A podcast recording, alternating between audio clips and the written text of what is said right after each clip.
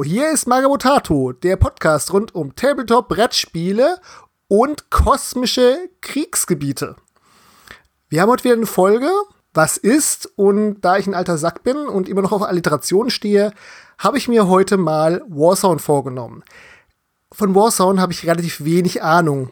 Deswegen habe ich mir einen mir bekannten größten Warzone-Experten und Fan eingeladen, den lieben Michael Mingers vom Dorpcast.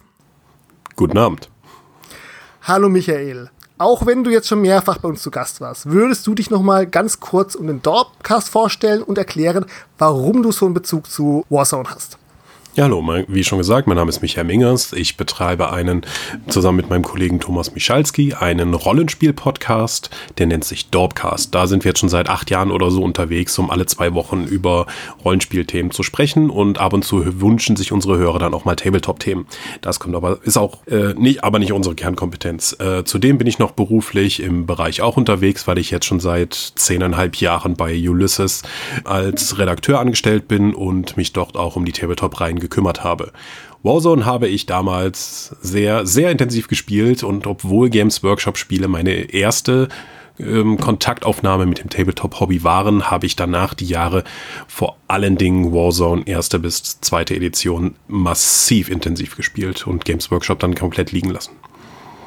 Ja, und da schlägt sich dann auch wieder der Bogen, woher ich Warzone kenne, denn bei eurem Vor-Vor-Vorgänger, damals FanPro, als der FanPro Verlagskatalog immer unser Tor in neue Welten waren, so in den Anfangsphasen des mir bekannten Internets, da ist, bin ich eben auch auf dieses Spiel gestoßen von Warzone mit interessanten Minis und Pappaussätzen und bin da ein bisschen hängen geblieben und habe mir auch mal den Hintergrund angeguckt, hab's aber nie gespielt, weil ich nie an die Minis gekommen bin.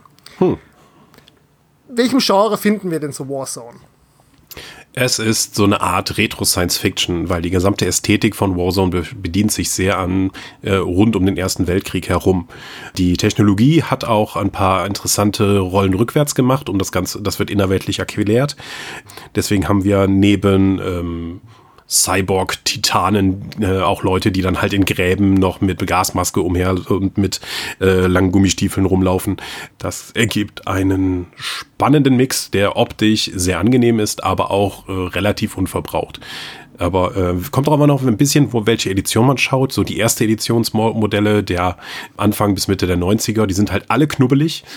Und äh, eines der größten Hervorstellungsmerkmale von Warzone buchstäblich sind die Schulterplatten, die in, bei allen Modellen absurd groß sind.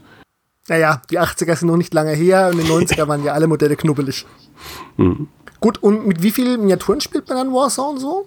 hängt auch ein bisschen von der Edition ab. Aber äh, wenn man so von der ersten Edition schaut, da hat man eigentlich schon mit 20 bis 25 Modellen schon eine große Armee auf dem Schlachtfeld gehabt. Aber wenn man sich mal die kontemporäre Tabletop-Szene zu der Zeit anschaut, in White Dwarf aus der Zeit, das war nicht ungewöhnlich. Das war galt halt schon als Armee, wenn du so viele Modelle übers Feld gejagt hast. Das wäre heutzutage bei den meisten größeren Spielen ja gerade mal so eine erweiterte Starterbox. Das hat sich mit der zweiten Edition, wo es sehr viel mehr Squad-basierter und größer geworden ist, dann aber auch nochmal erweitert. Gut, das war einen ähnlichen Weg, wie er dann auch 40k in den 90ern genommen hat. Also wir haben relativ wenig Minis, das aber dann mehr geworden ist. Ist alles ein bisschen Squad-basiert oder ist es mehr beim Skirmisher zu finden?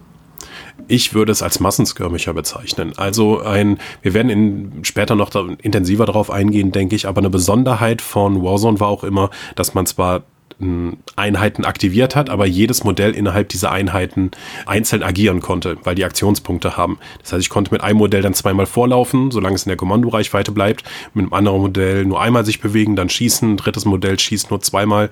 Das ist alles so möglich. Okay, und wie groß sind dann so die Einheiten? Das sind in der Regel Fünfer-Trupps gewesen. Und es gab dann noch Einheiten halt mit einem Helden. Gerade in der ersten Edition war es noch sehr heldenhammerig. Da konnte man dann auch ähm, einen Helden aufstellen, der dann gesamte Armeen auslöschen konnte. Jetzt haben wir gesagt, okay, das Spiel ist in den 90ern, sogar frühen 90ern schon rausgekommen. Mhm. Da gab es ja noch nicht so viel. Wer hat denn das damals angeboten? Also, erschienen ist das zuerst 1995 bei der schwedischen Firma Target Games. Zusammen mit der englischen Ausgabe, die von Heartbreaker Managers dann auch übersetzt und vertrieben wurde. Die deutsche Ausgabe erschien dann direkt danach 96 beim Truhan Verlag auf Deutsch oder auch 1997 in einer neuen Auflage bei Fanpro. Und zu der ersten Edition gehören dann auch noch ganze vier Ergänzungsbände mit neuen Regeln und neue Einheiten. Und das war damals ganz angenehm. Einheiten für alle Fraktionen. Es gab also keine Armeebücher, die dann erschienen sind. Jedes neue Buch hat quasi alle Fraktionen, die im Spiel waren, um mit neuen Einheiten versehen. 1998 gab es dann aber auch bereits die zweite Auflage. Das hast du dann vermutlich auch gesehen. Da gab es nämlich plötzlich eine Einsteigerbox mit Plastikmodellen für zwei Spieler. Und diese Box äh, gab es dann auch noch mit drei Büchern. Eins für die Regeln, eins für den Hintergrund und eins für Armeelisten. Für die zweite Edition gab es aber nur zwei Ergänzungsbücher. Und diesmal haben sie es dann auch noch auf Armeebücher umgestellt. Das heißt, die Megakonzerne Capital und Bauhaus haben jeweils ein Armeebuch bekommen. Und die neuen Einheiten, die eben in didiesen Armeebüchern waren, waren so viel stärker als als alles andere, was die, was die Kollegen rausbringen konnten, dass wir sogar angefangen haben, eigenen Kram zu schreiben, um mithalten zu können, weil äh, es sonst einfach keinen Spaß mehr gehabt macht hätte zu spielen. Ach, es lebe der Power Creep. Das war schon sehr extrem. Warum ist nicht so viel rausgekommen? War das Ding nicht ganz erfolgreich? Ganz im Gegenteil. Target Games hatte sich damals gedacht, boah, wir haben hier so groß, wir sind so erfolgreich, dass äh, das brummt hier so richtig und auch die zweite Edition von Warzone wurde zumindest in meinem Umfeld im unfassbar viel gespielt, selbst in, auch im Aachener Raum. Target Games hat sich dann gedacht, so, wir, wir firmieren jetzt um, wir gehen, wir werden zu einer Lizenzierungsfirma, haben sich dann Paradox Entertainment, wichtig, nicht Paradox Interactive, das sind die Leute mit Crusader King und so, dann eben umbenannt und haben dann an die neue Firma dann die Warzone IP und die Chronopia IP dann eben verkauft. Und die haben sich dann nur darum gekümmert, diese IP noch größer zu machen, indem sie Videospiele angekündigt haben und, und, und, und. Hat aber nur so bedingt funktioniert, weil äh, dann ist dann irgendwie das Tabletop, also worauf das vieles von dem Erfolg einfach basiert hat, ist dann liegen geblieben, genau wie das Rollenspiel, auf dem ja auch noch das Tabletop basiert. Und erst 2003 gab es dann eine amerikanische Firma, die haben dann äh, Excelsior Entertainment, die haben dann Universe Under Siege, die Ultimate Edition von Warzone rausgebracht. Das war ein 540 Seiten Ringbindungsbuch, äh, was du sonst auch gar nicht mehr aufschlagen konntest. Deswegen war ich sehr für die Ringbindung dankbar. Äh, und das ist die kompletteste Sammlung von Warzone-Material, die du überhaupt zu diesem Zeitpunkt finden konntest. Da waren die Hintergrundtexte drin, da waren die Szenarien aus den einzelnen Armeebüchern drin, sodass du dann auch noch ähm, Gebietsregeln für die Dschungel äh, der Venus und die Sandwüsten des Mars hattest ähm, alle Einheiten, die es bis dahin gab, plus ein paar neue Einheiten, für die es auch noch gar keine Modelle gab. Ja. Dann wurde es komplex also ich finde bis, also dieses Ultimate Warzone war sowieso, das, das sah schon ein bisschen, das war schwierig zu bekommen in Deutschland. Das, das hatte so, das sah halt aus, wie als ob hier ein paar Fans was zusammengeworfen hätten. Das macht es halt nicht einfacher. Das lag danach auch eine brach. Ähm, also dafür, dass ja dann ähm, Paradox äh, Inter Entertainment einfach sagen wollte, wir wollen die Marken hier so größer machen, die wir eben haben, hat nicht so wirklich funktioniert, auch das Ultimate Warzone nicht unter Excelsior Managers und äh, bis 2008 hat, ist da nicht mehr viel passiert und dann, dann hat Fantasy Flight Games äh, eine, ähm, sich, das, sich die IP lizenziert und wollte was Neues damit machen. 54 mm Miniaturen mit vorbemalten Minis, die in Zufallsprinzip in Boostern verkauft werden. Gut, das war jetzt auch noch, glaube ich, die Zeit auch von Mage Knight, wo sie solche Sachen probiert haben. Ja, okay, äh, es, ist halt, es ist nicht so der klassische Tabletop-Markt war ein bisschen schwierig, würde ich sagen, weil äh, es ist, war auch kein Tabletop, sondern du hast es tatsächlich auf Platten gespielt, fest definierten äh, Dingern mit Textfeldern. Äh, die Miniaturen waren halt alle riesig groß, viele von den Designs wurden angepasst. Es hatte ein paar nette Ideen, äh, wie zum Beispiel, dass du dann, also die Modelle hatten auch drei unterschiedliche Stufen mit unterschiedlicher Bemalung, je nachdem wie gut die sind. Und äh, dann kann, konntest du noch Fähigkeiten kaufen und äh, andere Marker. Und das war alles in Bronze, Silber und Gold unterteilt. Und die Armeeaufstellung Einteilung war nicht nach Punkten, sondern nach diesen Bronze, Silber, Gold Einteilungen. Und du konntest das dann selbst irgendwie ein bisschen variieren. Das fand ich eine ganz schicke Idee, aber wir haben das auch mal gespielt, zumindest die Grundbox. Und äh, das hatte ganz fürchterliche Balancing-Probleme und hat auch nicht viel Spaß gemacht. Außerdem dieser komische Hybrid aus Brettspiel und Tabletop, weil obwohl es ein Brettspiel war, musstest du dann mit Sichtlinienziehern dann irgendwie nachschauen, ob du jemanden treffen kannst oder nicht. Nicht nur ein komisches Geschäftsmodell mit diesen Blinkpackungen, gerade in der Größe bei den Miniaturen. Gute Ideen, aber hat sich halt nicht durchgesetzt und wurde nach der Starterbox, obwohl weitere Miniaturen schon angekündigt waren, dann auch sofort eingestellt. Wieder ein paar Jahre Ruhe.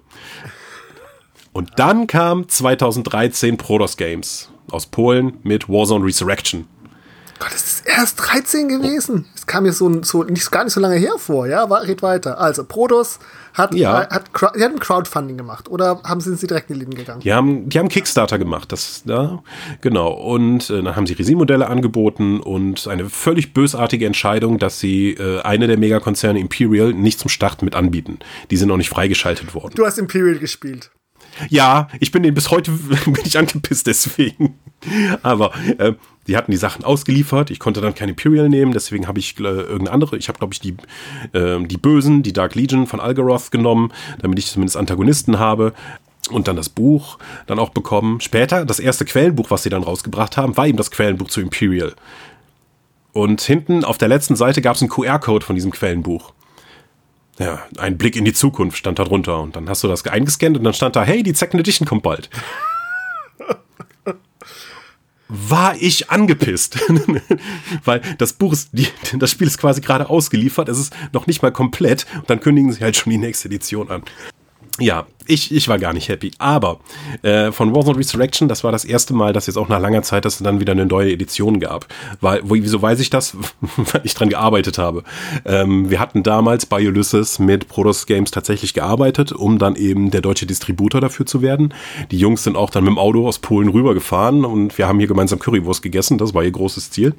Und wir haben zumindest das PDF der Regeln dann auch veröffentlicht. Das gab es über die Ulysses Homepage. Das heißt, wenn alle Leute die Sache, die Miniaturen dann bei uns oder woanders gekauft haben, konnten die die Möglichkeit dann haben, auch mit den deutschen Regeln zu spielen. Und wir haben sogar ein Let's Play davon gemacht. Ha, ich konnte Warzone bei mir äh, beruflich bearbeiten. Das hat, mich, das hat mir so Freude gemacht. Ja, und dann sollte halt irgendwann die Second Edition kommen und wir hatten auch abgesprochen, so, ihr schickt uns jeweils die abgeschlossenen Kapitel rüber, wir übersetzen das und dann hauen wir das gemeinsam auf Deutsch, Englisch und Polnisch dann raus. Dann kommen, fahren wir auf die RPC, Produs war auch vor Ort, ich will Hallo sagen und dann gibt's da vor Ort dann eben schon, fangen sie an, die Bücher zu verkaufen, die wir noch nicht mal zur Übersetzung bekommen haben. Von der zweiten Edition. Ich denke mir, Leute, ja, da ist leider dann auch äh, die Zusammenarbeit an der Zeit dann eingestellt worden. Ich frage mich warum. Aber es gab halt, und sowas ist leider über die ganze Edition von Warzone Resurrection auch immer wieder auch nicht nur uns äh, als, als versuchtem Lizenzpartner dann eben passiert, sondern dann auch ähm, wahrscheinlich anderen Leuten die, Ediz die erste Edition hat, ich hatte das Regelbuch der Kickstarter-Fassung und habe dann versucht, mich mit Leuten zusammenzusetzen, die aber erst im Handel später dann die reguläre Ausgabe des Grundregelwerks gekauft hatten. Und wir haben stellenweise völlig aneinander vorbeigeredet, weil wir auf uns Regeln referenziert hatten, die in beiden Büchern schon unterschiedlich waren. Beziehungsweise auch, dass Seiten ganz andere Inhalte hatten oder dann plötzlich in der Handelsre äh, Handelsversion schon mal äh, auch an, an ganz anderer Stelle standen ich finde es normal, dass wenn man sagt, okay, wir jetzt haben hier eine neue Auflage, wir packen eine Errata rein, aber das waren halt inhaltlich schon unterschiedliche Bücher in einer laufenden Edition. Fand ich nicht so cool. Und gibt es jetzt irgendwie aktuell noch einen Weg, an die Miniaturen zu kommen, oder momentan ist Warzone gerade eher tot? Das ist so eine Sache, weil ähm, ich glaube, wir sind nicht die einzigen Leute, die von dieser eher chaotischen Bearbeitungsweise irgendwie die Schnauze dann voll hatten, weil 2018 hat Cabinet, weil wir, wir erinnern uns, Paradox äh, Entertainment hatte ja die Rechte dafür und hat die dann rausgegeben. Die haben sich zwischenzeitlich in Cabinet umbenannt, äh, um weitere Lizenzen ähm, auch noch bearbeiten zu können. Und Cabinet hat denen dann 2018 die Lizenz entzogen. Das heißt, zu dem Zeitpunkt hatten sie dann nur noch x Tage, Wochen, Monate Zeit, ihre Miniaturen abzuverkaufen. Ähm, und das mussten die dann machen und ab einem gewissen Zeitpunkt durften die dann selbst die Sachen nicht mehr vertreiben. Wer um 2018, 2019 noch auf der Spielmesse war und rumgegangen ist, wird vermutlich dann auch jede Menge Stände gesehen haben, bei denen äh, Warzone-Miniaturen wahrscheinlich zum Händlerpreis oder darunter angeboten wurden. Also die sind vom Anbieter nicht mehr zu finden, aber ich weiß nicht, wie viele davon draußen noch im Markt rumschwirren. Bevor wir die bei uns aus dem Lager genommen haben, haben wir auch, habe ich auch noch mal hier eine, ich habe eine ganze Kiste mit Imperial-Modellen noch bei mir stehen, die noch nicht zusammengebaut sind, weil ich einfach mal auf Sicherheit mitnehmen wollte. Okay, also wir merken, Warzone ist eine relativ lange Geschichte in vielen Iterationen mit, ich sag mal, vielen enttäuschten Erwartungen, aber auch vielen Fans. Hast du eine Lieblingsedition oder für dich ein definitives Warzone? Also ähm, für mich ist es schwierig zu entscheiden, weil die emotionale Bindung an die zweite Edition mit den meisten Matches, die ich eben gemacht habe, ist schon sehr deutlich. Oder auch selbst an die erste Edition. Die erste Edition habe ich äh, Mitte der 90er mit meinem Kumpel, der Bauhaus gespielt hat, haben wir ganz lange nur so gespielt, dass ich eben meinen Trupp Blood Berets Imperial Spezialeinheiten hatte und er hatte seinen Trupp Bauhaus Standardinfanteristen plus einem Helden und wir hatten einfach nicht mehr Modelle. Und wir haben halt über Wochen und Monate nur mit diesen Modellen ganz verschiedenen Kram immer und immer wieder gespielt und immer wieder Spaß gehabt. Deswegen ist das für mich so ein prägendes Erlebnis und auch Warzone für mich groß geworden. Die zweite Edition hat, wie gesagt, das eher dann auf Massenkampf gemacht. Es hat ganz viel an den, ähm, an den Regeln rumgeschraubt. Vorher hat, hattest du zum, äh, hat zum Beispiel die Trefferwahrscheinlichkeiten für alle halbiert. Äh, so ein Kram, dass einfach Spiele auch länger gehen. Ich weiß es nicht genau. Ähm, und das aktuellste, was wir eben hatten, dieses Boss on Resurrection, hatte noch was Interessantes auch mit reingebracht, indem sie halt mit Ressourcenkarten arbeiten und Spezialfähigkeitskarten. Kannst du dir ein bisschen vorstellen wie Kommandopunkte, nur dass du halt noch Ressourcen tappen musstest. Darf man tappen sagen? Ja, ich glaube inzwischen ja, um dann eben diese Ressourcen bezahlen zu können, sodass du noch ein Kartenspielelement neben dem Tabletop liegen hattest. Aber das ist nicht die letzte Iteration von Warzone. Danach ist nämlich auch noch mal was passiert. Erzähl. Am, am 17.05.2022 hat die US-Firma Resnova Games einen Kickstarter für Warzone Eternal gestartet. Der wurde auch finanziert, sie haben es aber vor Ende der Kampagnenzeit abgebrochen, weil sie nicht das Geld eingesammelt hatten, was sie eigentlich haben wollten. Obwohl sie die Finanzierungssumme um 230 Prozent oder so erreicht hatten. Das wird aber im Mai 2023 neu starten, sagen sie. Und das wird auch wieder, äh, dann werden sie die Miniatur nochmal bearbeiten. Die sollen auch jetzt Siocast werden und sie wollen mehr Varianz reinbringen, bla bla bla. Keine Ahnung, wie es genau wird. Also die, die Designs, die man bis jetzt gesehen hat, sind vor allen Dingen Retro-Rückgriffe auf die 90er-Jahre-Modelle. Ich bin gespannt, was da am Ende für ein Spiel rauskommt. Ich bin ja irgendwie dann auch wieder mit dabei. Ja, du wirst nicht von deiner alten Liebe loskommen, wie so viele. Das grundlegende Regelsystem von Warzone über die ganzen Editionen hinaus ist aber ein W20 Unterwürfelsystem. Die magst du ja eigentlich gar nicht, oder? Unterwürfelsysteme sind zumindest beim Rollenspiel, finde ich die problematisch, weil sie einfach nach oben hin klar deckeln, wie weit das Spiel gehen kann. Wohingegen das im Tabletop sowieso schon ein klarer definiertes Umfeld ist, weil es, weil es hier nur um die Fresse, äh, auf die Fresse geht. W20 Unterwürfelsysteme funktionieren für mich im Tabletop zumindest besser als im Rollenspiel. Hier ist das sowieso, glaube ich, noch mal interessanter und deswegen auch mein Hinweis eben, dass es skirmish-lastig ist, weil man halt Einheiten aktiviert und jedes einzelne Modell in dieser Einheit aber separat voneinander agieren kann. Anderen Tabletop kennt man, da musst du am Anfang ansagen, der Trupp bewegt sich und dann schießen eben, müssen alle mit den Waffen der gleichen Art eben auf dieses Ziel schießen und jemand mit einem Raketenwerfer darf halt woanders drauf. Hier kannst du halt völlig frei entscheiden, was jedes Modell machen soll und kannst damit auch dann ähm, viel interessanter mit dem Spielfeld interagieren und auch viel kleinteiliger. Und, und das muss man hier auch nochmal betonen, das haben sie nämlich schon seit 1995, Einheiten werden abwechselnd aktiviert. Es gibt nicht, wie man das von den großen Systemen kennt, einfach Spielzüge und dann wird, macht jemand seine komplette Runde durch und die andere Person schaut nur zu.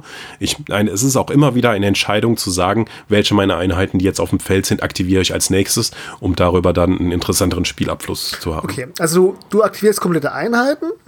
Großeinheiten haben da ein bisschen also mhm. demnach Aktivierungsvorteil und du schießt mit Einzelmodellen, aber auf Einzelmodelle, nicht auf die Einheit, wo du dann einfach rausnimmst meine, du müsstest auf Einheiten schießen können. Es gibt dann äh, Sonderfähigkeiten wie Scharfschütze oder Tactical Awareness, die dir erlauben, gezielt Modelle aus dem Trupp des Gegners zu entfernen, anstatt dass der Gegner das tut. Wenn du dann Spezialisten mit Maschinengewehr oder einen Sergeant rausnehmen möchtest. Okay, und jetzt hast du noch gesagt, mit Gelände interagieren, ist das einfach nur über Gelände Boni einfangen oder machst du noch Dinge mit dem Geländer? Du hast ja gesagt, wir sind hier irgendwo an der Grenze zwischen Skirmisher, Mars Skirmisher, Squad basiert es wird zumindest immer empfohlen, massiv viel Gelände einzusetzen. Also ähm, es, die Einheiten profitieren halt auch von Deckung und du hast halt auch nicht so viele davon. Und wenn du die im Offenen stehen lässt, kann so ein Maschinengewehr das schon mal ab, abziehen. Maschinengewehr macht nicht nur einfach viel Schaden, sondern die sagen dann auch so auf die und die Entfernung kannst du halt pro Aktion drei Würfel würfeln, um mit dem Maschinengewehr zu schießen, wo ein Sturmgewehr oder ein Gewehr einfach nur einen Schuss hätte. Das heißt, die, die werden also schon relativ mächtig. Aber im Wesentlichen schießt du auf andere Modelle ähm, und machst es nicht wie bei Infinity, dass du noch massiv Aktionen hast, die irgendwas mit dem Spielfortschritt oder mit Szenariopunkt zu tun haben.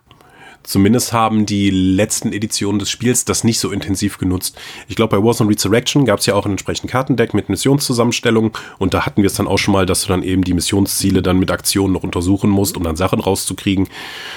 Aber ältere Editionen haben das zumindest nicht so intensiv gemacht. Aber es ermöglicht dir natürlich viel freier Szenarien durch diese Aktionspunkte ähm, dann zu schreiben, ähm, als als so ein äh, Rundensystem. Ein Rundensystem, bei dem man dann einfach nur daneben stehen müsste die meiste Zeit, wo ich gespielt habe, äh, so Ende der 90er, gab es ja gar noch gar nicht im Tabletop-Bereich so intensive Szenarien oder, sondern das lief halt oftmals einfach auf Ballerei und Kämpfen hinaus. Da hat ja Infinity auch viel insgesamt dafür getan, um das Ganze aufzulockern. Und wenn du jetzt noch so ein anderes Spiel anguckst, mit was würdest du Warzone am ersten vergleichen? Also es wirkt sehr beschusslastig oder gehst du auch viel in den Nahkampf? Die erste Edition hatte zum Beispiel noch die Möglichkeit, Modelle zu verbergen, sodass andere Modelle dann erst einmal Entdeckenwürfe machen mussten, um überhaupt diesen, diesen Verborgenmarker von der Einheit zu entfernen, um den überhaupt beschießen zu dürfen. Das hat natürlich schon sehr geholfen, wenn ich mit meinen Imperial Wolfbanes, also äh, wahnsinnig blau bemalten Schotten, die dann irgendwie mit ihren Claymores auf den Gegner zustürmen wollen, äh, die überhaupt in den Nahkampfkontakt zu bringen.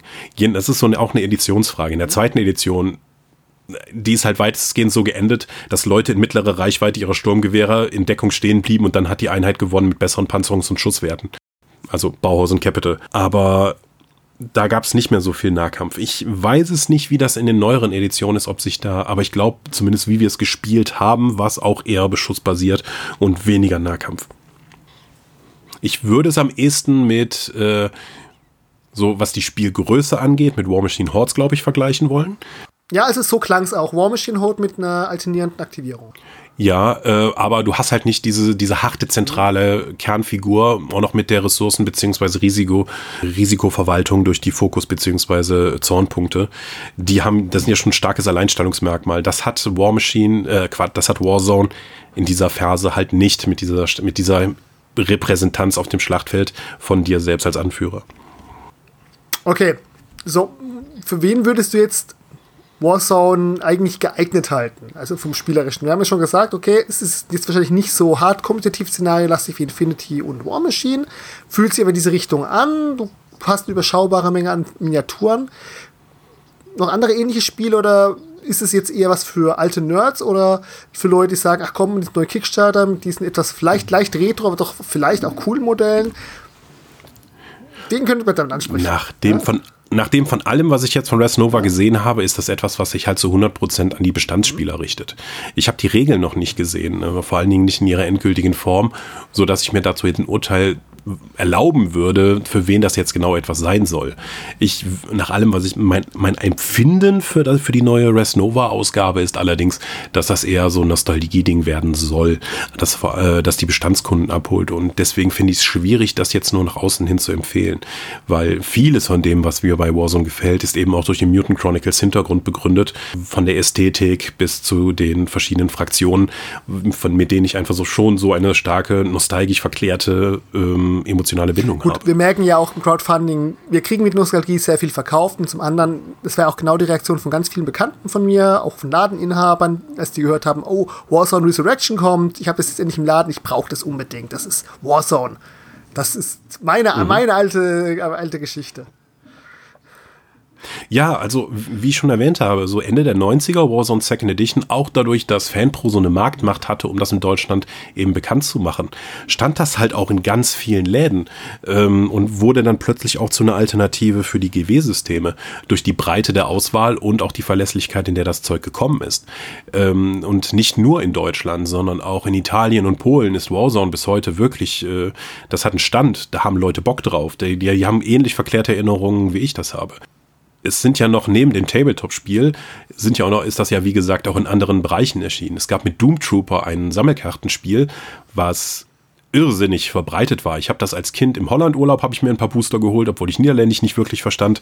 Äh, ich habe die Karten irgendwann eingetauscht. Äh, es glaube in Polen sind noch drei oder vier Editionen des Sammelkartenspiels erschienen, von denen wahrscheinlich nicht mehr der Lizenzinhaber wusste, einfach nur weil der eine entsprechende Fanbasis war, die einfach mehr wollte als offiziell geliefert wurde. Ähm, auch in Italien war das Ding groß. Wie gesagt, also es gibt ganz viele Bereiche, in denen die Mutant Chronicles halt aktiv geworden sind, wo ähm, was Games Workshop heute halt sehr, sehr, sehr gut macht, die IP zu präsentieren, hatte Warzone schon ähm, Ende der 90er eigentlich raus. Nur das Problem war, dass es in keinem der Bereiche so durchgezündet ist, dass es eben auch eine gewisse Standfestigkeit erreicht hat. Ich meine, Mutant Chronicles hat es selbst geschafft, einen Film zu veröffentlichen. Auf den Film kommen wir noch zurück. Jetzt gehen wir aber noch mal einen Schritt zurück, weil mir ist ja auch Hintergrund immer sehr wichtig und du hast ja schon erwähnt, dass es ähm, Warzone in den Mutant Chronicles Universum spielt, zu dem es auch ein Rollenspiel gibt, mhm. aktuell bei Modifiers. Wenn ich recht weiß, oder? Ja und nein. Dazu kann ich gleich was sagen. Ja, wenn ich schon einen Rollenspielredakteur hier habe, dann leg los. Also das, das Setting basiert auf dem schwedischen, auf der schwedischen Rollenspielreihe Mutant, beziehungsweise dann später dem Ergänzungsband Mutant Space. Das war eine Box mit zwei A5-Heften, die zusammen keine 160 Seiten hatten. Das heißt, wenn ich die heute in A4 rausbringe, wäre das halt unter 100 Seiten Hardcover. Vielleicht, also das war nicht viel. So, dann haben sie aber irgendwann gedacht, so, hm, das, das zieht eigentlich ganz gut, deswegen haben sie viele von den Ideen und ein paar der Monster aus ihrem Kultrollenspiel ähm, dann als Mutant Chronicles als eigenes Setting veröffentlicht. In diesem Setting bekriegen sich Megakonzerne, die religiöse Bruderschaft und die Truppen der Dunklen Legion in unserem Sonnensystem, das aber komplett terraformt wurde. Die Menschen sind zu weit vorgedrungen, haben einen zehnten Planeten namens Nero gefunden, haben dort blöderweise ein Artefakt angefasst, das da rumlag und somit die dunkle Symmetrie befreit. Das ist quasi der Geist des Bösen, der mit der Mani Manipulation der Menschheit begann, KIs und hohe Technologie verdorben hat und bis die Bruderschaft dann eben zusammenkam und mit der Anwendung der Kunst, in Anführungszeichen, so nennen sie hier ihre Magie, äh, die Menschen einen konnte. Dann ist noch die Dunkle Legion äh, dann aufgetaucht. Das heißt, die haben einen, eine schlagkräftige Untoten, Mutanten und Alien-Armee zusammengestellt. Äh, und die haben auch dann die fünf Apostel des Bösen. Das ist, äh, die dann eben auf die Menschheit losgelassen wurden. Die, die erste, die erweckt wurde und auch die mächtigste von denen ist Ilias. Äh, Ilian, die Herrin der Lehre. Die äh, Meisterin der dunklen Symmetrie. Die kann halt super die im groben und ganzen die Hexerei und die Verderbung von künstlichen Intelligenzen und Menschen beeinflussen. Die, der nächste Apostel, der rausgekommen ist, ist Algoroth, der Herr der dunklen Technologie und des Krieges. Den gab es tatsächlich auch schon mal in physischer Form. Der ist rumgelaufen, der wurde dann aber von dem Kardinal der Bruderschaft erschlagen. Kardinal, also von, von dem Chef Honcho von denen. Und äh, die weiteren äh, Apostel sind Semai, der Herr der Lügen und der Pervertierer, Buchwaniel, der Herr des Wahnsinns und Demnogis, der Herr der Seuchen. Das sind sozusagen die Repräsentanten von gewissen Konzepten der dunklen Symmetrie, die die Menschheit bis jetzt äh, getroffen und losgelassen hat. Hm? Das mit der dunklen Symmetrie soll es noch ein bisschen weiter erläutern, weil du hast ja erwähnt, dass obwohl wir hier in einem, ich sag mal, Science-Fiction-Settings sind, in dem das gesamte Sonnensystem terraformt ist, wir viel Erste Weltkriegstechnik haben. Genau, weil diese dunkle Symmetrie hat, ist sozusagen losgezogen und hat angefangen, Denkmaschinen zu, zu manipulieren. Und zwar nicht nur, oh, ich falle jetzt aus oder oh, ich lasse jetzt mal die Luft ab, sondern so leichte, äh, leichte Veränderungen, die dazu geführt haben, dass zum Beispiel Kurse einbrechen und dann äh, Leute sich gegenseitig Vorwürfe machen. Es ist mal so angefangen von einer sehr subtilen Veränderung, die eben Menschen dazu gebracht hat, gegeneinander vorzugehen, Kriege zu führen und äh, einfach im Interesse der, des Bösen zu handeln handeln.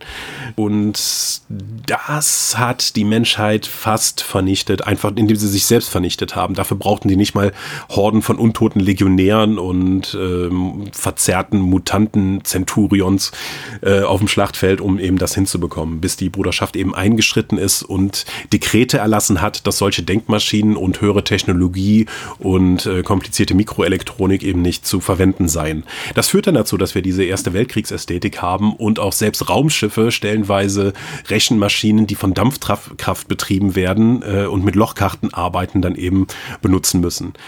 Das ist eine super interessante Ästhetik. Ähm, Außer einer der Konzerne, zu denen ich jetzt gerne kommen würde, hat sich aber darüber hinweggesetzt, was insgesamt dann auch nochmal zu ein paar Problemen führt. Denn der dunklen Legion gegenüber als äh, Anführungszeichen geeinte Menschheit steht nicht nur die Bruderschaft als Krieger des Lichts, sondern ähm, auch das Kartell. Das ist so theoretisch die übergeordnete mundane Stelle zur Kooperation der Konzerne gegen die Dunkle Legion. Die entsendet zum Beispiel auch ihre Doom Trooper, die Elitehelden der Konzerne gegen besonders gefährliche Ziele oder auch Zitadellen, diese, diese Hauptquartiere der Dunklen Legion, aus denen sie dann ihre, äh, ihre Bösartigkeit verbreitet. Aber die Megakonzerne entstanden aus den ehemaligen Herrschern der ausgebeuteten Erde, die fliehen konnten, um sich im Sonnensystem dann anzusiedeln.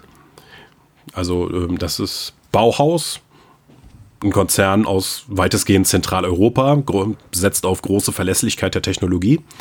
Capital, das ist der Konzern, der aus nordamerikanischen äh, Konzernen zusammengekommen ist. Die setzen auf Freiheit, Mut und sind der einzige Konzern, der nicht von einer Erbmonarchie beherrscht wird, sondern wo jeder Bürger tatsächlich Anteile am Konzern bekommt und es gibt so eine Art kapitalgetriebene Demokratie. Cybertronic, der Neuling unter den Megakonzernen, der ist durch eine massive Manipulation des Aktienmarktes ausgelöst worden, weswegen einige Leute schon dachten, dass eigentlich die dunkle Symmetrie wieder aktiv wäre. Aber ähm, da haben einfach ein paar Leute jetzt künstliche Intelligenzen und weitere Hochtechnologie wieder eingesetzt ähm, bis jetzt sogar, ohne dass die dunkle Legion da eingreifen konnte. Und die anderen und die Bruderschaft fragen sich halt, warum seid ihr so geheimnisvoll? Warum werbt ihr überall Leute ab? Warum kann eure, warum funktioniert eure Hochtechnologie? Aber die schweigen und setzen weiter auf äh, Manipulation, Drogen äh, unter ihren Bürgern und äh, Internet zur, zur Rückstellung mehr oder weniger. Imperial, der besteste Konzern von allen, wie ich betonen möchte, ähm, weitestgehend aus Großbritannien hervorgegangen, setzt immer die schwersten und stärksten Waffen ein, ist in allem so unsubtil und aggressiv äh, und äh, hat die coolsten Spezialeinheiten, die alle Barette tragen. Und als letztes dann noch Mishima. Äh, aus Japan hervorgegangen, sehr nahkampflastig, setzt auf Hordentaktiken, äh, Witwen bekommen großzügige Renten und Aufopferung wird großgeschrieben. So, das sind so die Hauptfraktionen, um die es geht. Fünf Megakonzerne, fünf, ähm, fünf dunkle Apostel, die Bruderschaft, das Kartell. Das gibt ja schon eine es gibt ja schon eine ganze Menge an verschiedenen, äh, an verschiedenen Fraktionen, die auf das Tabletop dann eben interessant sind. Okay, gehen wir nochmal Fraktionen noch ein bisschen ein. Jetzt erzähl uns noch was über die Bruderschaft. Mhm. Die Bruderschaft wurde damals gegründet, als die drei Durand-Brüder, ähm, äh, Supermilliardäre, aber Philanthropen eben beschlossen haben, so, äh, wir müssen jetzt hier was machen. Die Konzerne, die Megakonzerne äh, kämpfen zu stark gegeneinander. Warum machen die das? Gucken wir uns das mal genauer an.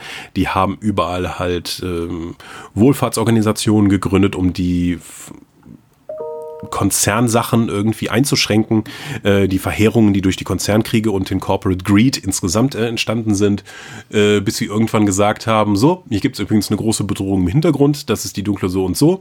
Wir haben jetzt hier mal Kathedrale errichtet, ähm, wir haben das hier mal festgelegt, das sind die Edikte. Entweder macht jetzt mit. Übrigens, wir haben ein paar Jahre im Dschungel gesessen und meditiert und wir können jetzt zaubern. Entweder ihr macht jetzt mit oder ich schalte euch einfach hier eure, äh, ich verrate all eure Geheimnisse, weil wir können auch Gedanken lesen. Hat funktioniert. Okay. Ähm, Leute sind überraschend kooperativ, wenn es darum geht, ähm, äh, so eine Organisation dann zu unterstützen.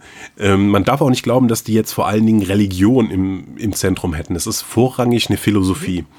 Das, sie empfehlen auch, dass du weiterhin, wenn du vorher Christ, Muslim oder Jude gewesen bist, dass du einfach diese Religion weiter ausübst, aber dann auch hier bei der Bruderschaft entsprechend einfach nur der Philosophie folgst. Ähm, und die haben eben auch diese Chroniken festgelegt, die dem Setting auch den Namen geben.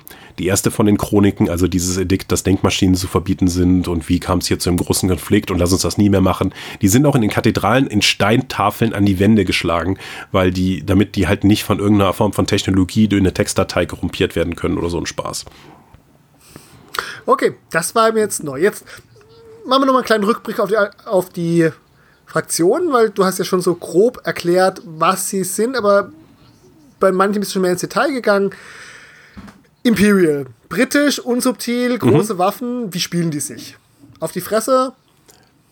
Ja, ne, also äh, hängt halt ein bisschen drauf an, welche Edition du spielst und dann, wo du den Schwerpunkt legst. Ich habe dann gerne zum Beispiel Trencher eingesetzt. Das ist die Standardinfanterie, die von Imperial eingesetzt wird. Bei Warzone Resurrection hatten sie zum Beispiel die Fähigkeit, dass sie dank ihrer äh, Grabenkämpfer-Ausbildung selbst leichte Deckung als schwere Deckung nutzen können, weil sie einfach ideal darin sind. Was, was dann effektiv bedeutet, dass sie gar nicht in Gräben rumhängen, sondern eher hinter ein paar Steinen, weil das für die genauso zählt. Aber, äh, und dann gab es dann in späteren Editionen dann auch noch Sturmtrencher, die hatten dann effektiv Raketenrucksäcke, um sich dann kurz in, über, aus dem Graben rauszuziehen, jemand anderen dann mit der Schaufel zu hauen. Aber die bekannteste Einheit, die oftmals auch sozusagen die Posterboys für Warzone insgesamt sind, sind die Blood Berets. Mhm. Das ist eine Spezialeinheit von venusianischen Dschungelkämpfern in grüner Tarnrüstung mit roten Baretten.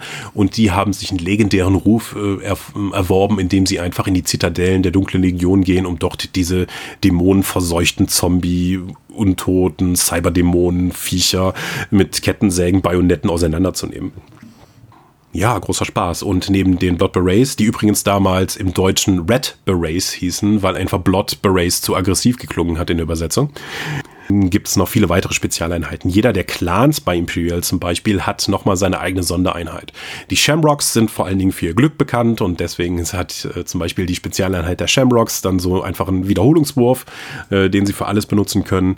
Äh, es gab den Hunter-Clan, der dann vor allen Dingen gut darin war zu, äh, zu, zu jagen und deswegen auch entsprechenden Fernkampfangriff-Bonus bekommen hat. Ähm, teilweise auch, je nach Edition, war es so, dass die deutsche Ausgabe andere Regeln hatte als die englische weil die deutsche Redaktion sich dann damals gedacht hat, so, boah, das ist irgendwie langweilig, wir machen das jetzt hier ein bisschen cooler in den deutschen Büchern. Das hat auch manchmal zu Diskussionen geführt, wenn, wenn du gegen jemanden gespielt hast, der das englische Regelbuch benutzt hat und du hattest das deutsche und du zeigst dann irgendwie hoch, ja, hier auf meinem Fahrzeug sitzt aber der von der Sondereinheit und nicht der Standardsoldat. Und der, der Kollege hebte sein äh, englisches Buch hoch und fand nirgendwo Regeln dafür. Ähm, Gut, aber von der Modellästhetik, abgesehen von den Schulterpanzern, ist es dann so, ich sag mal, eine viele, ja, Zweiter Weltkriegs ähm, ähm, Barriere-Ästhetik oder es ist, also für mich ist es weitestgehend diese, diese erste Weltkriegsästhetik, weil das Technologieniveau halt vorelektronisch ist. Und deswegen ist das das, worauf sich das Setting noch hat einigen können. Okay. Gut. Mishima, hast du gesagt, bedient so dieses Japan-Klischee, äh, Nahkampf, aufopferungsvoll, oh ja. ähm, für das Vaterland in großen Massen anstürmend. Ähm, sehen wir da auch klassische Reishüte oder ist das alles eher Zwischenkriegsjapan? Das ist schon sehr, sagen wir mal, von äh, Klischees geleitet, wie so vieles aus, aus der Zeit auch noch. Ähm, wir befinden uns, als das Ganze ästhetisch etabliert wurde, hier war das ja auch noch, das Rollenspiel ist von 93. Da ist man ja immer noch voll in äh, Cyberpunk, Japan ist cool und wird irgendwann mal definierend sein. Da waren halt auch viele Japan-Fans dabei, aber auch sehr viel von äh, Klischee geprägt im Japan und das hat sich auch in den Miniaturen dann durchgezogen. Also wir haben es ja selbst, das bei Warzone Resurrection ist ja ein Riesenmodell für Mishima erschienen, ein äh, Mecha-Kampfroboter und ich bin mir nicht mal sicher, ob der nicht selbst so einen gestalteten Reishut hat. Das ist auf jeden Fall sehr cool. Okay, also Bauhaus ist so, nimmt so ein bisschen diese deutsche russische Ästhetik mit, mit dem Wir sind die Siedler, wir haben es hier festgesetzt. Was kannst du mir noch über Bauhaus sagen? Bauhaus hat, wie gesagt, vor allen Dingen Einflüsse aus Skandinavien, Deutschland, Frankreich und Italien. Die entsprechenden Adelshäuser, die dort unterwegs sind, haben auch entsprechende Namen, haben entsprechende ähm, Einheiten aufgestellt und die sind schon sehr auf eine, ähm, sagen wir mal, preußische, preußische mhm. Ästhetik hin ja, zugerichtet. Ähm, es gibt auf der Erde, die ja wie gesagt schon weitestgehend verlassen ist, noch äh, quasi ein Subsetting als Dark Eden. Das heißt, man könnte da auch spielen, man kann auch seine, äh, seine Konzerntruppen da landen lassen, aber äh, es gibt eigentlich dann nochmal fünf Unterfraktionen mit einzelnen Stämmen und darunter sind auch die Sons of Rasputin, die halt nochmal sehr viel stärker ins Zaren, in dieses Zarische reingehen, als man das zum Beispiel bei Bauhaus sehen würde. Und das Schöne an Bauhaus ist auch, wenn du selbst die englischen Sachen liest, dass sie halt ganz viele deutsche Begriffe haben rein, reingeworfen haben. So das Standardsturmgewehr von denen ist der Panzerknacker, weil der auch so einen guten Panzerdurchbrechungswert hat. Und äh, ja, das, das, das hat auch schon damals großen Spaß gemacht. Deren Spe Sonderspezialeinheit sind die Venus Ranger mit toten Schädelmasken äh, und Capes. Die, die haben auch das Artwork muss man nochmal hervorheben. Vieles von denen ist von Paul Bonner äh, gestaltet worden, der auch für Confrontation eine Menge gemacht hat. Das heißt, wenn du die die, wenn du die Bücher, die einfach auch anschaust und selbst die Cover, die haben so viel Atmosphäre und die transportieren so viel von der, von der Ästhetik des Settings, dass es eine wahre Freude ist. Gut, und ähm, Imperial nimmt dann so ein bisschen die amerikanischen Klischees mit. Ach, Capital, Entschuldigung, Capital, ja. Capital nimmt die amerikanischen Klischees mit, aber völlig, also äh, von Free Marines äh, über äh, äh, alles Mögliche. Also das, die, die sind halt oftmals auch nicht subtil in der Darstellung von entsprechenden ähm, Klischees, die man mit den entsprechenden Hintergründen oder ähm, Konzepten da verbindet. Ich finde es aber auch gar nicht so schlimm, weil man damit auch eine gute Lesbarkeit der verschiedenen Einheiten und dem hat, wofür diese ganze Fraktion über okay, sich steht. Was für eine Ästhetik hat dann ähm Capital? Hm? Also in der ersten Edition war es teilweise noch so, dass selbst die schwere Infanterie von denen Footballhelme aufhatte. Okay. Ähm, mit dem entsprechenden Bügel vor dem Gesicht. Ansonsten haben die halt auch Baseballkappen und äh, ganz viel von amerikanischen Kriegsfilmen und äh, auch Ausbildung, äh, Marine-Ausbildungsfilmen dann eben ähm, inspiriert. Das ist alles schon durchaus ein popkulturell geprägtes Setting. Ja, nett. Jetzt hast du erwähnt, die Planeten wurden massiv geterraformt. Jetzt vergesse ich mal alles, was ich über Astrophysik weiß und weiß jetzt, okay, aus der Venus ist eine Dschungelwelt geworden. Mit oder ja. ohne Dinos? Genau. Also ähm, mit massiv viel Dinosauriern, weil das gehört natürlich dazu. Die hat man da natürlich dann gezüchtet und angesiedelt. Vieles von dem, wie die Planeten hier funktionieren, stammt eher aus dem äh, eigentlich ein Jahrhundert zu spätem äh, Planetary Romance. Also nicht Romantik, sondern einfach verklärte, äh, verklärte romantische Vorstellungen davon, wie Planeten funktionieren. Das heißt, der Mars ist dann eben diese Sandwüste und da ist Capital unterwegs, weil es halt nochmal diesen Wüstenentdeckergeist äh, nochmal verstärkt. Ähm, Bauhaus ist auf den dampfenden Dschungeln der Venus mit Dinosauriern unterwegs. Auf ihrem Armeebuchcover der zweiten Edition hast du dann auch so einen, einen Raptor-Reiter, der dann mit seiner äh, Rotary äh, dann irgendwie noch auf den Gegner schießt. Der Merkur, wo Mishima unterwegs ist, ist weitestgehend durch die Nähe zur Sonne dann durch, von Höhlen durchzogen und von einem elektromagnetischen Feld umgeben als Abwehrmaßnahme. Imperial hat, je nachdem, welche Edition du schaust, entweder Victoria ähm, ähm, einen großen Planet, äh, einen großen Asteroiden besiedelt, der so groß ist wie der Mond, äh, oder sitzt auf Ganymed, einem der Jupitermonde, aber viele von denen sind tatsächlich auch äh, auf Luna aktiv, weil die Erde verlassen werden musste und die meisten haben sich dann zuerst mal auf dem Mond angesiedelt. In der größten Stadt, die es im ganzen Sonnensystem gibt, Luna City, die dann auch äh, fast ein Drittel des ganzen Mondes umspannt und äh, auch neutral ist. Da sind zwar alle aktiv, aber das ist eine freie Stadt, die gehört niemandem an sich und die Bruderschaft achtet da auch sehr drauf, dass da niemand irgendwie jetzt große territoriale Ansprüche hat.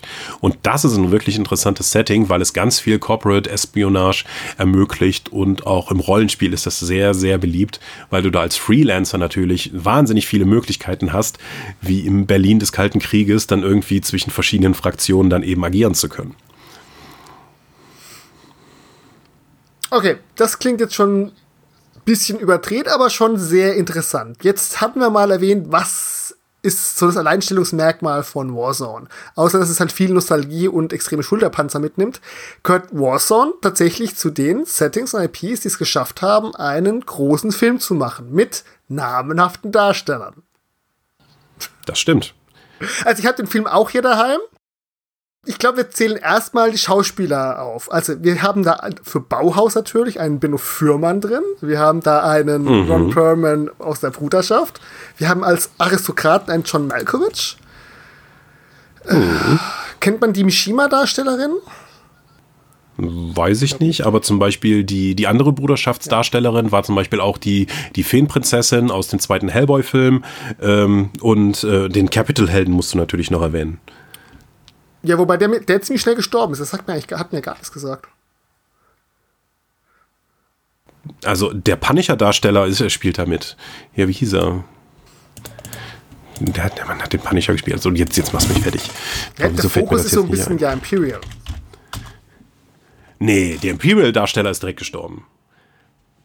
Der, es gab ja noch die Szene, wo die alle zusammenkommen, wo man am stärksten diese ganze äh, Ästhetik von Warzone äh, überhaupt und Mutant Chronicles überhaupt noch mitbekommt, äh, ist ja dieses quasi dieses kohlebetriebene fliegende U-Boot, in das sie sich ja dann alle treffen, um dann zum, zum Einsatz auch zu kommen. Also ich bin mir sicher, dass es der Capital-Darsteller ist, der stirbt, weil das ist der einzige Schwarze. Aber ich. Nein, das, der ist von Imperial. Ja. Bin fasziniert. Okay, dann habe ich die tatsächlich falsch zugeordnet. Die Helden sind natürlich wieder die Amerikaner von Capital, nachdem Thomas Jane, der den Punisher gespielt hat in den Filmen, dann eben dann auch dann äh, darum also, läuft. Wir feststellen, ich habe diesen Film sehr lange nicht mehr gesehen. Das hat einen guten Grund, weil dieser Film ist, ich sage mal, zumindest sehr Special Interest. Weiß ich nicht. Also ich muss sagen, ich hatte den auch jemanden ausgeliehen, der halt nicht so ein großer Fan ist. Der gab den zurück und meinte, das ist ein mittelmäßiger Film. Völlig erstaunt, weil er jetzt kompletten Schrott erwartet hätte. Okay. Und äh, das ist, wir, das ist jetzt keine, das ist natürlich keine Marvel-Produktion, ne? Darfst du nicht erwarten. Aber insgesamt schafft. Der, der ist rausgekommen 2008. 8, ja. 2008. Ja, äh, aber und äh, die, die, die Asiatin, die du meinst, die ist übrigens äh, äh, von Bauhaus und Devon Aoki. Der ist schon, der, der nimmt sich zwar eine ganze Menge Freiheiten, gegenüber, was das Setting angeht, aber ähm, der ist jetzt keine komplette Katastrophe. Und äh, wenn ich einfach mal vergleiche, dass wir jetzt hier einen Mutant Chronicles Film haben, der mittelmäßig ist. Ich, ich habe noch keine Warhammer-Filme gesehen. Also, Mit echten. Ich habe einen Animationsfilm gesehen, der ähm, von die Ultramarines, der war aber ja, also, also Mutant Chronicles ist äh, gemessen an der Größe der IP schon durchaus, würde ich sagen, okayer Film. Welche Erwartungen halt ein Film hat, ich glaube, ähm, ich bin zwar mit niedrigen Erwartungen rangegangen, aber mir hat er, ja, mich hat er gelangweilt, obwohl ich tatsächlich für das Setting ein bisschen affin war. Und okay. ja, ich mag Trash-Filme, bis zu gewissen Grade, aber der hat mich nicht abgeholt. Das ist ja kein Trash-Film, das ist einfach ein B-Movie-Film, äh, der einfach nicht in den hohen äh, Erwartungen von dem, die haben auch kaum, ich glaube, der ist nur in Griechenland und Russland überhaupt erst in die Kinos gekommen und hatte sonst ein direkt, äh, direkt auf DVD äh, Release. Und das ist schon okay. Also wie gesagt, das ist jetzt kein besonders toller Film, aber ich muss sagen, es ist, der ist okay. Aber das ist ja nicht das Einzige, was es da gegeben hat. Es gab durchaus, dass John Carpenter einen Mutant Chronicles Film machen sollte. Und wir haben äh, Kostümfotos davon, wie er schon angefangen hat, so von der dunklen Legion entsprechende Kreaturen zu, einfach zu designen. Das ist auch äh, nicht weit weg von dem, was halt auch wirklich realisiert werden könnte in Mutant Chronicles. Also die haben dann Algoroth-Symbole irgendwie auf ihre ähm, aufgepumpten äh, Körperteile dann eben dann eingekratzt. Und vieles von den Designs, die dann für offensichtlich für, Mutant, für diesen Mutant Chronicles Film gebaut wurden, sind dann später in John Carpenters Ghosts of Mars verwendet worden. Mhm. Nur dann halt ohne mit abgekratzter IP effektiv. Ja, schön zu wissen. Gut, dass ich mir da so einen Experten geholt habe. Ne? Ähm, darüber über den Film hinaus. Es gab eine Comicreihe von Paolo Parente und seinem Studio Parente damals. Paolo Parente kennt ihr auch, das ist der Mann hinter Dust. Der hat halt ganz viele Auftragsarbeiten damals auch gemacht und dann entsprechend auch diese Comics für Mutant Chronicles veröffentlicht. Mhm. Äh, es gab für Super Nintendo und fürs Mega Drive gab es entsprechende Sidescroller-Ballerer-Spiele. Über das Doom Trooper Sammelkartenspiel haben wir schon gesprochen, das über viele Jahre sehr erfolgreich war. Äh, Brettspiele, es gab Siege of the Citadel, was effektiv sowas wie StarQuest bzw. Star Crusade war. Ähm, es gab jetzt noch eine Neuauflage, die ist von Modifiers gekommen. Ja, da kann ich mich sogar düster dran erinnern, dass ich zumindest mal im Katalog gesehen hatte, ja? Ja, Siege of the Citadel. Äh, ja, hatte nur fünf Jahre Verzögerung bei Modifiers, die Auslieferung des Kickstarters. Als das dann endlich ausgeliefert wurde, so ein Arbeitskollege bekommt das, mein Chef bekommt sein Riesenpaket. Ich frage nach so, hey, was ist denn mit meinem Paket? Ja, so, also nach unserer Information hat euer Nachbar das angenommen. Boah, es gibt keinen Nachbar mit dem Namen. Könnt ihr das mir nochmal schicken? Ja, habe ich aber, habe es also noch später bekommen als alle anderen.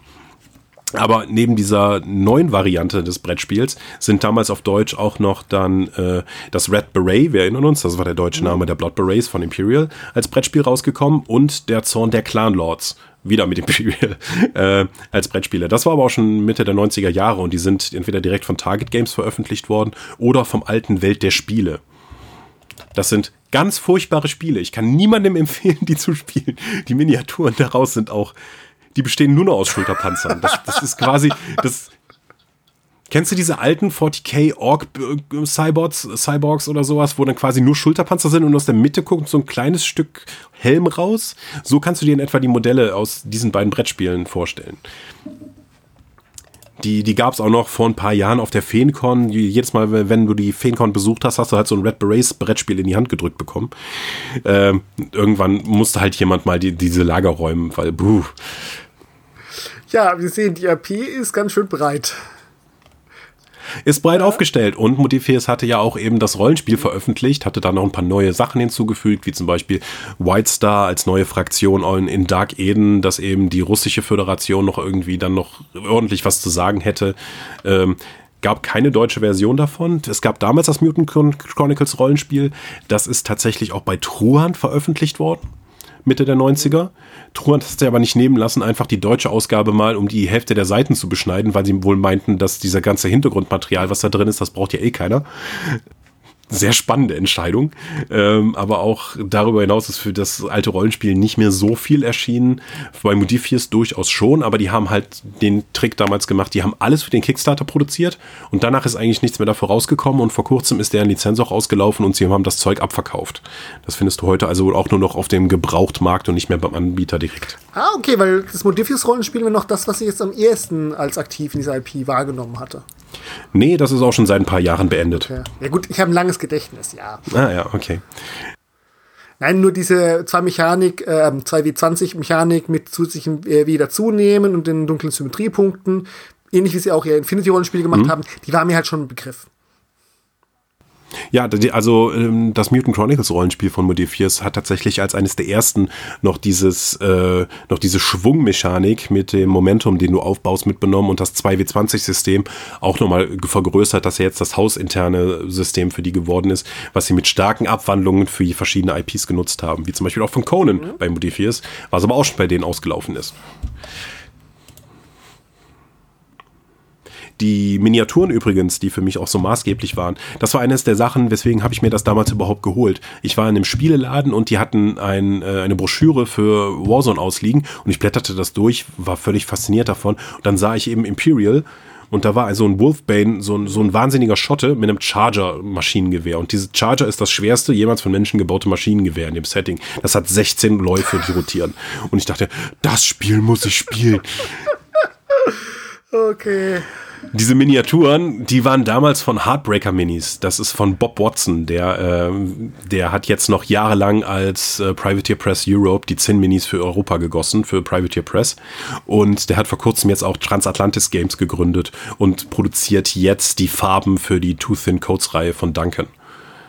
Das heißt, da sind auch eine, eine, ganze Menge Leute noch damals dabei gewesen, die bis heute noch relevant für unseren Hobbybereich sind. Ja, interessant. Da redet man über, was war mal ein bestimmtes Spiel und man erfährt, was, wo noch die ganzen Wurzeln für heute weiter drin sind.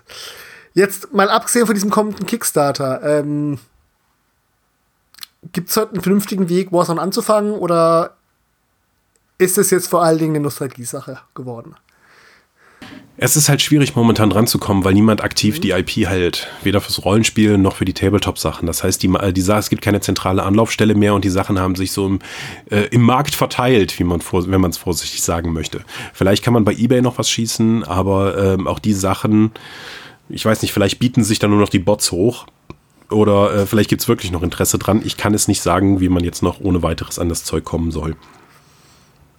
Und dann natürlich, äh, wenn du dich für die Sachen interessierst, ist eine Sache, aber Mitspieler zu finden, gerade auch weil sich die Reihen so diversifiziert haben und einfach keine zentrale Anlaufstelle mehr erzielt, äh, ist es auch schwierig, dafür jetzt vermutlich noch Mitspieler zu finden oder genug Begeisterte, um dann eben eine Spielrunde aufschreiben zu können. Ja, okay. Also ich hatte mal eine kurze Phase, hm, müsste Ende der 2000er gewesen sein, da wo ich mich angefangen hatte, ein bisschen zu gucken, auch irgendwie nach Online-Regelbüchern ähm, geschaut hatte. Aber es hat mich dann halt am Ende nicht abgeholt, beziehungsweise dann war ich da in anderen ähm, Tabletops einfach schon investiert. Mhm. Ja, verstehe ich. Also wie gesagt, obwohl die Marke halt von Cabinet so tatsächlich breit aufgestellt wird, hat es halt niemals diese Durchdringung erhalten, ähm, die andere Tabletop-IPs eben haben. Das heißt, die Idee war gut, nur bei der Umsetzung haben sie halt noch nicht die Ziele erreicht, die sie vermutlich einfach brauchen. Und Cabinet hat ja nun auch ein paar andere Sachen im Sortiment. Also sowas wie, ja, die sind aus Target Games hervorgegangen und die haben halt die Rechte an, äh, an Warzone und jetzt auch Chronopia, das ja noch nicht erschienen ist in der aktuellen Version. Ähm, aber auch halten die Rechte an Solomon Kane und Conan. Also wenn irgendjemand was mit Solomon Kane oder Conan machen möchte, möchte, muss man auch zu Cabinet gehen und die erstmal um Erlaubnis fragen und denen ein bisschen Geld rüberschieben. Okay. Ich weiß nicht, wenn du halt Conan und Solomon Kane, also Conan vermutlich noch viel stärker. Wenn du Conan unter deinen Fittichen hast, dann wirst du vermutlich eher da deine Energie drauf werfen, als auf Mutant Chronicles, um dann ein neues Tabletop-Spiel für ein paar hundert Fans zu machen. Gut, also ich sag's mal so, ich finde immer ständig irgendwelche Leute, die von Warzone sprechen oder davon fasziniert waren oder auch damals äh, mit Warzone Resurrection, die Designs wurden ja auch durchaus kontrovers manchmal ähm, diskutiert. Von, das ist doch völlig unrealistisch zu, boah, sieht das toll aus, hat die Waffe noch eine Waffe drauf. ja, ja, ähm, also auch hier Mutant Chronicles und Warzone haben mehr oder weniger damit angefangen, Kettensägen-Bajonette äh, einzuführen, weil das, das war nicht Gears of War. Das habe ich schon in den 90ern an meinen Modellen gesehen. Ja gut, wobei in der Zeit habe ich auch schon an meine Ork-Modelle auch schon Kettensäg-Bajonette rangebaut. Bietet sich an. Ja, ja. Gut, dann war es aber doch jetzt mal schön, hier noch mal ein bisschen Nostalgie zu schwelgen. Das ist jetzt hier eher eine Folge, was war eigentlich Warzone? Aber wir werden uns überraschen lassen. Vielleicht kommt es ja wieder. Ja, das ist schwierig am Boden zu halten, habe ich den Eindruck. Okay, dann danke ich dir wieder für deine Expertise hier aus mitten aus der Industrie. Rollenspiel und Tabletop, die in einer Hand gehen. Mm. Hört auch mal wieder in Dorpcast rein. Immer noch einer unserer, äh, auch unserer liebsten ähm, Podcasts. Und dann bedanke ich mich für die Expertise und äh, verabschiede dich und ihr da draußen. Wenn ihr uns hört, ja. Erinnert euch noch mal wieder an gut an Warzone und vielleicht kommt dann den Film guckt ihn an. Ich habe ihn anscheinend erfolgreich verdrängt. Ja, vielen Dank für die Gelegenheit, über eins meiner Lieblingssettings sprechen zu können und äh, schönen Tag noch. Tschüss. Tschüss.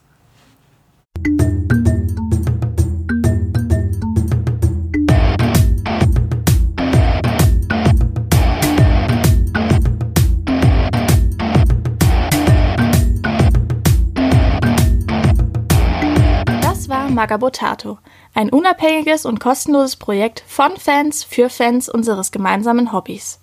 Gerne könnt ihr uns unterstützen, indem ihr uns entweder eine Spende über paypal.magabotato.de zukommen lasst oder uns auf www.patreon.com slash magabotato abonniert. Weiterhin freuen wir uns auch immer über gespendete Stunden für Ophonic. Den Button hierfür findet ihr auf unserer Website www.magabotato.de. Vielen Dank fürs Hören und bis bald!